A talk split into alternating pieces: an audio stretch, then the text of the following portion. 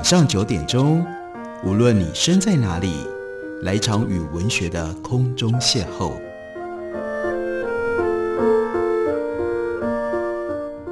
杨照谈书，邀您一同遨游文学世界，认识古今中外的经典之作。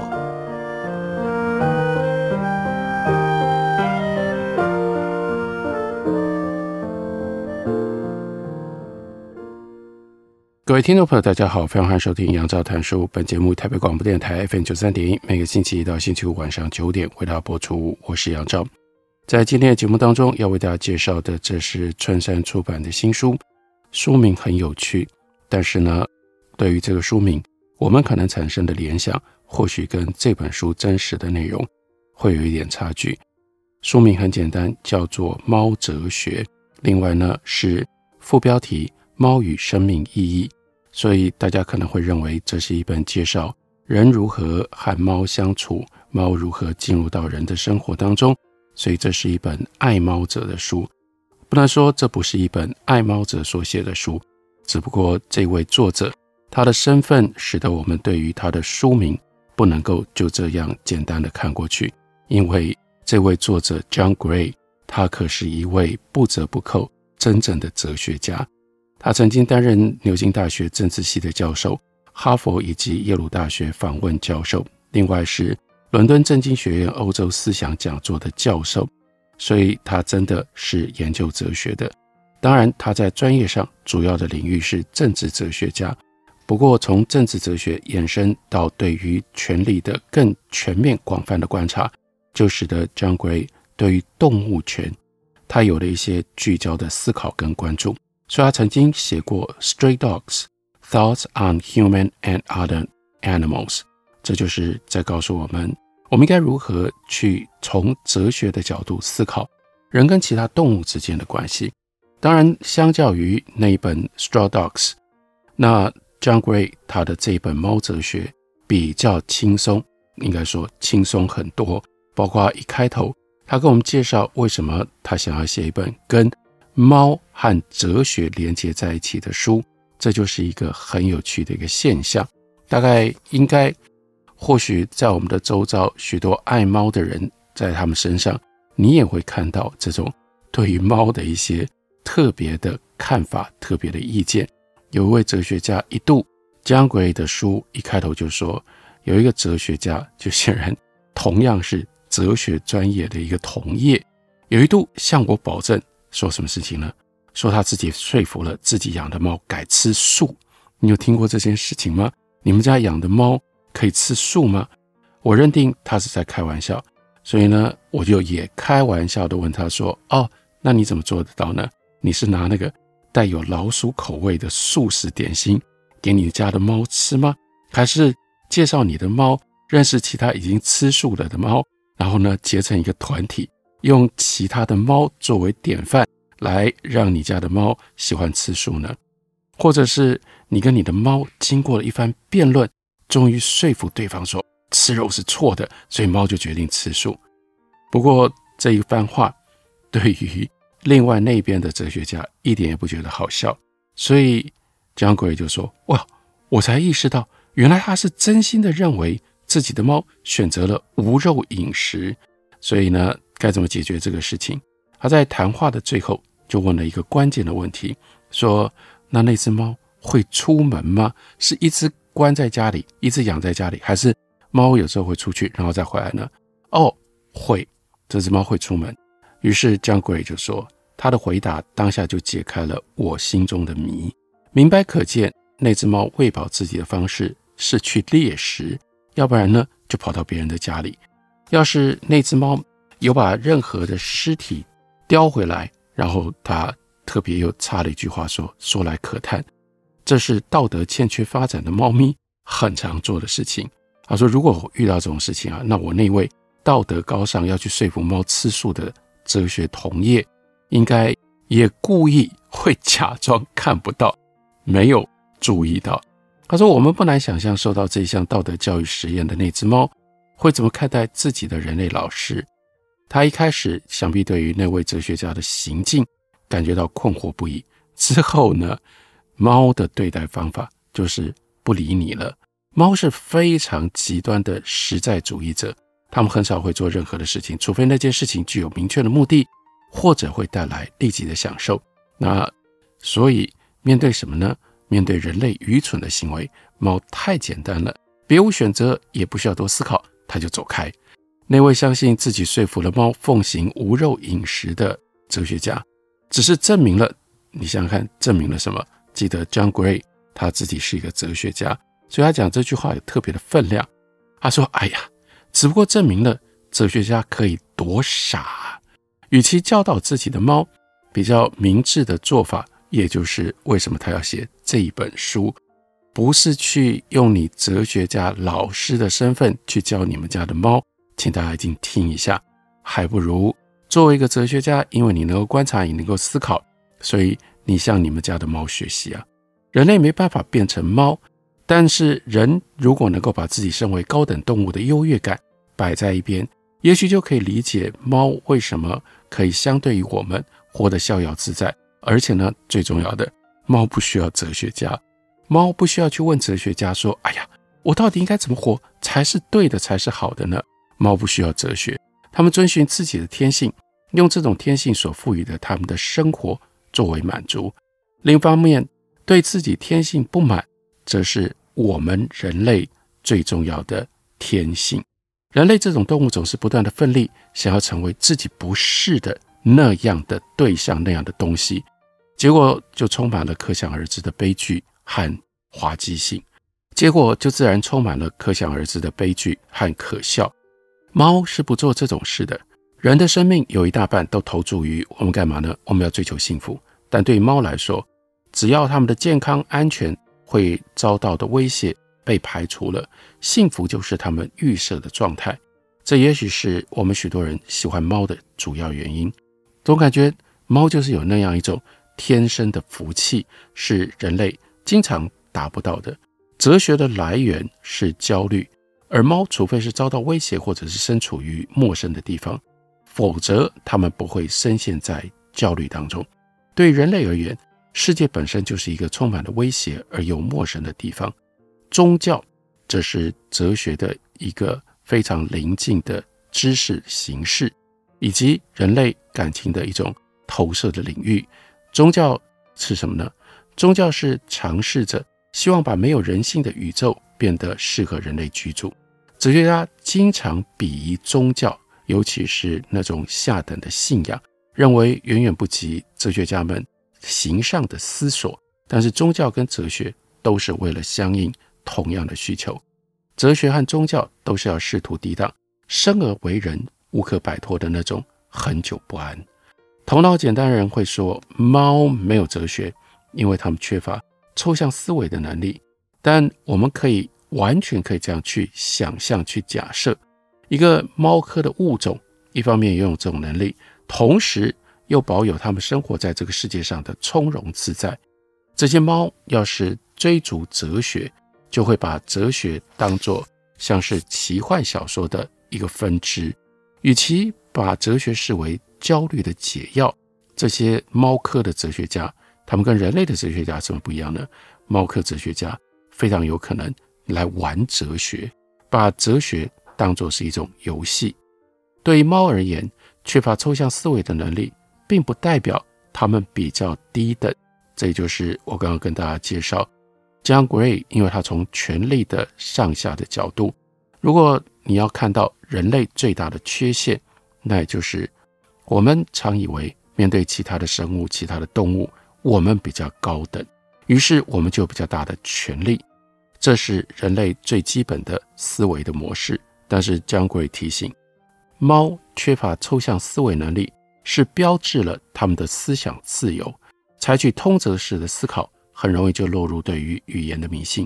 哲学史有一大半都是对于语言幻想的崇拜，但是呢，猫当然不是一种语言的动物，猫真正最重要依靠的是嗅觉。是触觉，还有视觉。他只信任自己能够碰得到，自己能够闻得到，还有自己可以看得到的东西。他没有词语，也就是抽象思维的根本，他不受这种抽象的语言呐、还有词跟话所载制。哲学见证了人类心智的脆弱。人类之所以从事哲学思考，就跟他们祈祷的理由是一样，因为人知道，在自己的人生当中打造的意义非常的脆弱，总是活在担心这种意义会崩解的恐惧当中。死亡是意义的终极崩解，因为人类不论对自己说了什么样的故事，这所有的故事都会随着死亡而终结。于是他们想象自己死后能够离开肉体，而继续存活在一个位于时间之外的世界，人类的故事就可以在那个俗世以外的领域延续下去。这真的是 John Gray 很特别的，借由猫作为对应对照，展开了。反省自己的本业，那就是哲学。因而他说，哲学在历史上大部分时间都致力于找寻能够反证死亡的真理。从西方哲学的源头柏拉图，柏拉图提出了理型说或理型论，就是主张有不变的理型存在于一个永恒的领域当中。这项理论就是一个神秘式的 vision，那是一个愿景，好像就借着这个推论。可以让我们体会、肯定有那样一个永恒不变的理性的世界的存在，于是人类的价值观就可以不用受到终极的时间，也就是死亡的影响。但可以明确地告诉大家，猫从来不思考死亡，但是到了生命尾声的时候，它们却又有一种本能，相当清楚自己的生命即将结束，所以它们完全不需要。关于死亡的想象，于是就算猫懂得哲学是什么，哲学没有任何猫需要去学的，这就是更清楚的态度的主张。不是我们去教猫什么样的东西，是如果这中间有一个有意义的关系，应该是倒过来的。我们可以从猫那里学到什么？我们休息一会儿，等我回来继续聊。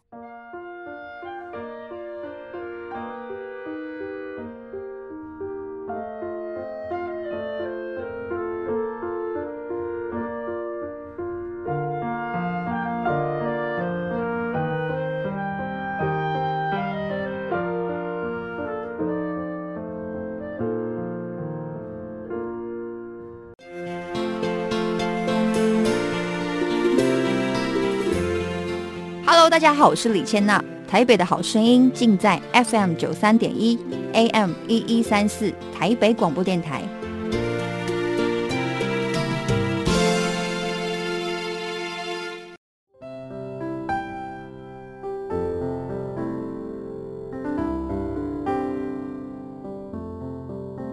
听见台北的声音。拥有颗热情的心，有爱与梦想的电台，台北广播 FM 九三点一。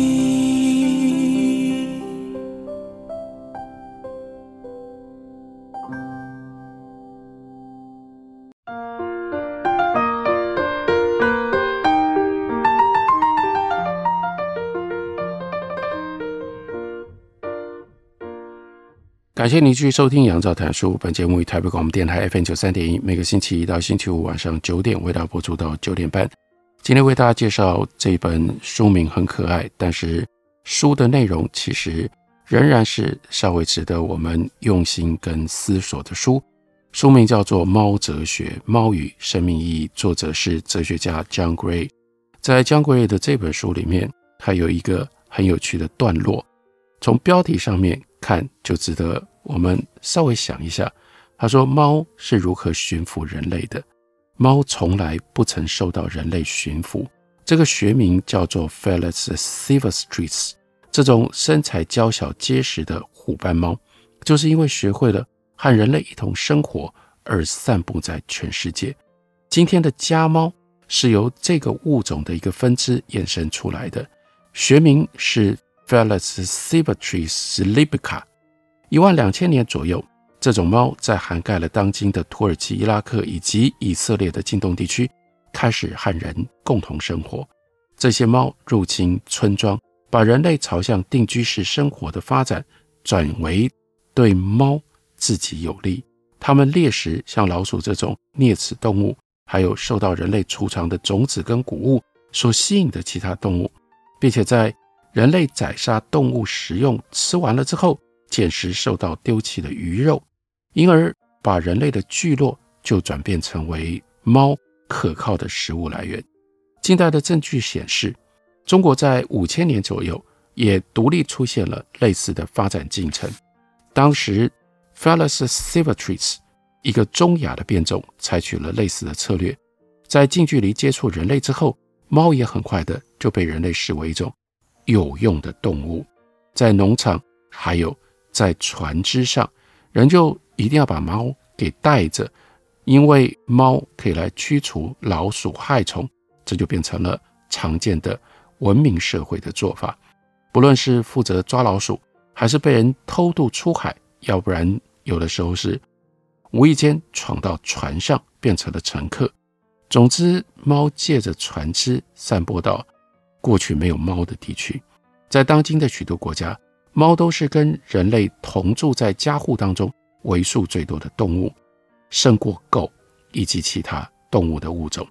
猫不但启动了这种驯化的过程，而且让我们搞清楚啊，这是依照猫的条件，而不是人的条件。不同于其他在早期人类聚落里觅食的动物物种，猫开始这么做之后，就持续生活在人类的周遭，并没有大幅的改变它的野生的天性。家猫的基因组跟它的野生亲属。只有很小一部分的差异。家猫跟过去的野猫最大的差别，只不过是家猫的腿比较短，它的毛的颜色也比较多。尽管如此，在跟人共同生活的这段期间，猫的生理外貌变化很小，因此就算到了今天，专家也通常没有办法分辨出到底是驯养的家猫，还是从过去一路这样子遗传下来的野猫。这一点大幅提高了猫驯化研究的难度。我们几乎不可能借着检视古老的化石而确切地指出猫进入人类生活的时间，因为转变为化石的那些猫，一直到今天，我们看它的骨骼，我们看化石里面能够留下来、能够显示的，真的没有什么太大的差别改变。除非是养在室内，否则呢，家猫的行为，坦白说，也跟野猫没有太大的不同。猫虽然可能把不止一间房间视为它的家，但房屋是猫吃东西、睡觉，还有生育、生小猫的基地。猫有非常明确的领域范围，公猫的范围比母猫大，而且公猫在必要的时候会阻止其他的猫进入自己的领域。相较于野猫，家猫的大脑大家记得有点缩小了。不过呢，家猫的智力。以及它的适应能力，并没有因为大脑变小而降低，那是缩小的部分，包括了要干嘛呢？本来是要负责去战斗，或者是去逃离那样的一种必须考验及时反应的那个大脑的区域，因为这样，所以呢，家猫能够容忍可能让野猫感觉到紧张不安的各种不同的状态，比如说。遇到了人，或遇到了其他陌生的猫，家猫因为它的大脑变小，这一部分的功能退化了，所以它遇到人或遇到其他的猫，它就没有那么紧张。猫得到人类接纳的一个原因，就在于它们减少了啮齿动物，主要当然就是老鼠，在这方面它们很有用。猫吃啮齿动物，而且在好几千年前就已经捕食跑到人类谷仓里。去偷吃谷物的老鼠。然而，在很多的环境里，猫跟老鼠并不是先天的敌人。它们如果出现互动，它们会共享相同的资源，例如说家庭垃圾。把猫当作控制害虫的手段，其实并不是很有效率的做法。家鼠在家里面的老鼠，可能跟家猫共同演化。其实我们现在常常看到这种状况了。我们会一直觉得说，为什么家里养的猫不会抓老鼠了？那就是因为你养的是家猫，家猫在长时间当中已经跟在家里面经常出现的这种特别的物种的老鼠共同演化，早就可以和平共存了。有一些照片，现在是影片，都显示了猫跟老鼠虽然紧邻彼此，但是呢，猫对老鼠丝毫不感兴趣。人类为什么接纳猫进入家里？还有一个更根本的原因是，哎呀，猫教人要爱上猫啊，这才是猫驯化人的真实的基础。猫对人来说就是很有魅力。经常被视为是来自于这个世界以外的。人类需要不属于人类世界的东西，要不然人类会因为不断的反复的无聊而发疯的。泛灵论这种最古老也最普及的宗教，就满足了这项的需求，把非人类的动物视为是在灵性上跟我们相等，甚至比我们优越。我们的祖先借由崇拜这些其他的生物，而得以跟自己以外的生命互动。猫驯化了人类。再说一次，这是关键重点了。猫驯化了人类之后，最大的改变是，它不需要依靠狩猎了，它不用去打猎就能够取得食物。不过，这又是猫的一种特性。虽然如此，猫一直保留着猎食的天性。一旦没有办法向人类取得食物，它们就随即回归到狩猎的生活。猫的故事。就是肉的故事，不论大小的猫都是超级的肉食者，在野外它们只吃肉，这就是为什么大猫在目前会评为快要灭绝的原因。人类数目的增长表示人类聚落随之而扩张，空旷的空间也跟着缩减了。猫是具有高度适应性的动物，不管是在丛林、沙漠、高山。还是空旷的稀树草原，它们都能够繁衍茁壮。它们在演化方面非常的成功，但从另外一个角度来看，也很脆弱。猫一旦丧失了栖地跟食物的来源，它们就会跟人类起冲突。但在这样的冲突当中，它们又一定会落败。猎捕跟杀害食物，这是猫的本能。小猫玩耍的时候，它们玩的是什么？玩的就是狩猎的游戏。猫需要吃肉才能够活下去，它们只能够消化存在于其他动物肉里面的必要的脂肪酸。一天到晚思考道德的哲学家所过的那种不吃肉的生活，然后呢，还希望猫也可以跟着它吃素。很明白的，从猫的身体的结构，从它的生命的本源上面来看，那样猫就活不下去，那样就要了猫的命。猫的狩猎方式可以让我们对它们。获得相当程度的了解，除了狮子是集体狩猎之外，猫通常都是独自猎食，去跟踪并且伏击猎物，而且经常是在夜里。身为埋伏性的掠食者，猫演化的特别的敏捷，追逐比自己小的猎物的时候，可以跳跃，可以扑击。相对应的，我们看另外一边，狗是从狼那边演化而来的。狼呢，会组成由支配跟顺从的关系所建构而成的群体，来共同猎捕比自己大的猎物。公狼跟母狼有可能结成终身的伴侣，并且共同照顾下一代。狼的这些行为特征，记得啊，都不存在于猫的身上。猫的彼此相处方式也依循它们身为单独狩猎者的这种天性。猫并非总是独来独往，怎么可能呢？它们也必须要为了交配而相聚。它们诞生在家庭里，而且只要在有可靠食物来源的地方，他们就有可能能够形成群体。如果有几只猫一起生活在同一个空间里，可能会有其中的一只居于支配的地位。猫也有可能为了地盘，还有为了配偶而凶猛的竞争。不过，不同于人类以及人类的演化近亲。猫没有固定的阶级制度形塑它们彼此之间的互动。猫不像黑猩猩、大猩猩，不会产生地位最高的个体或者是领袖。在必要的情况底下，猫会合作来满足自己的需求，但它不会融入任何一个社会的群体。猫没有集体生活行动的群体。猫因而也不承认领袖，它没有承认领袖的习性。这或许也就是大家最经常体会到，猫不是服从的动物，它们也不顺从人类啊，它们不服从，也不尊敬人类。尽管它们现在有为数极多都是跟人类一起生活，它们虽然依赖我们，但它们仍然保持独立。它们如果表现出对我们的喜爱，不只是为了要换取好处，它们如果不喜欢我们，哎，太明白了。就直接离开。他们如果留下来，纯粹是因为他想要和我们住在一起。这也就是我们许多人会因为这样为猫所着迷，那么喜爱猫其中的一种原因。它就是独立的，它自己选择它要不要喜欢你，它要不要接近你。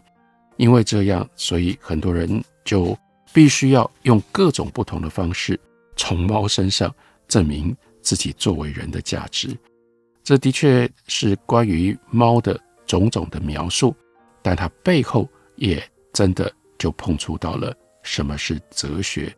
我们的人生哲学和猫相比，我们可以从猫的生存的方法学到什么？这就是江鬼所写的《猫哲学》，猫的生命意义，介绍给大家，推荐给大家。感谢您的收听，我们明天同一时间再会。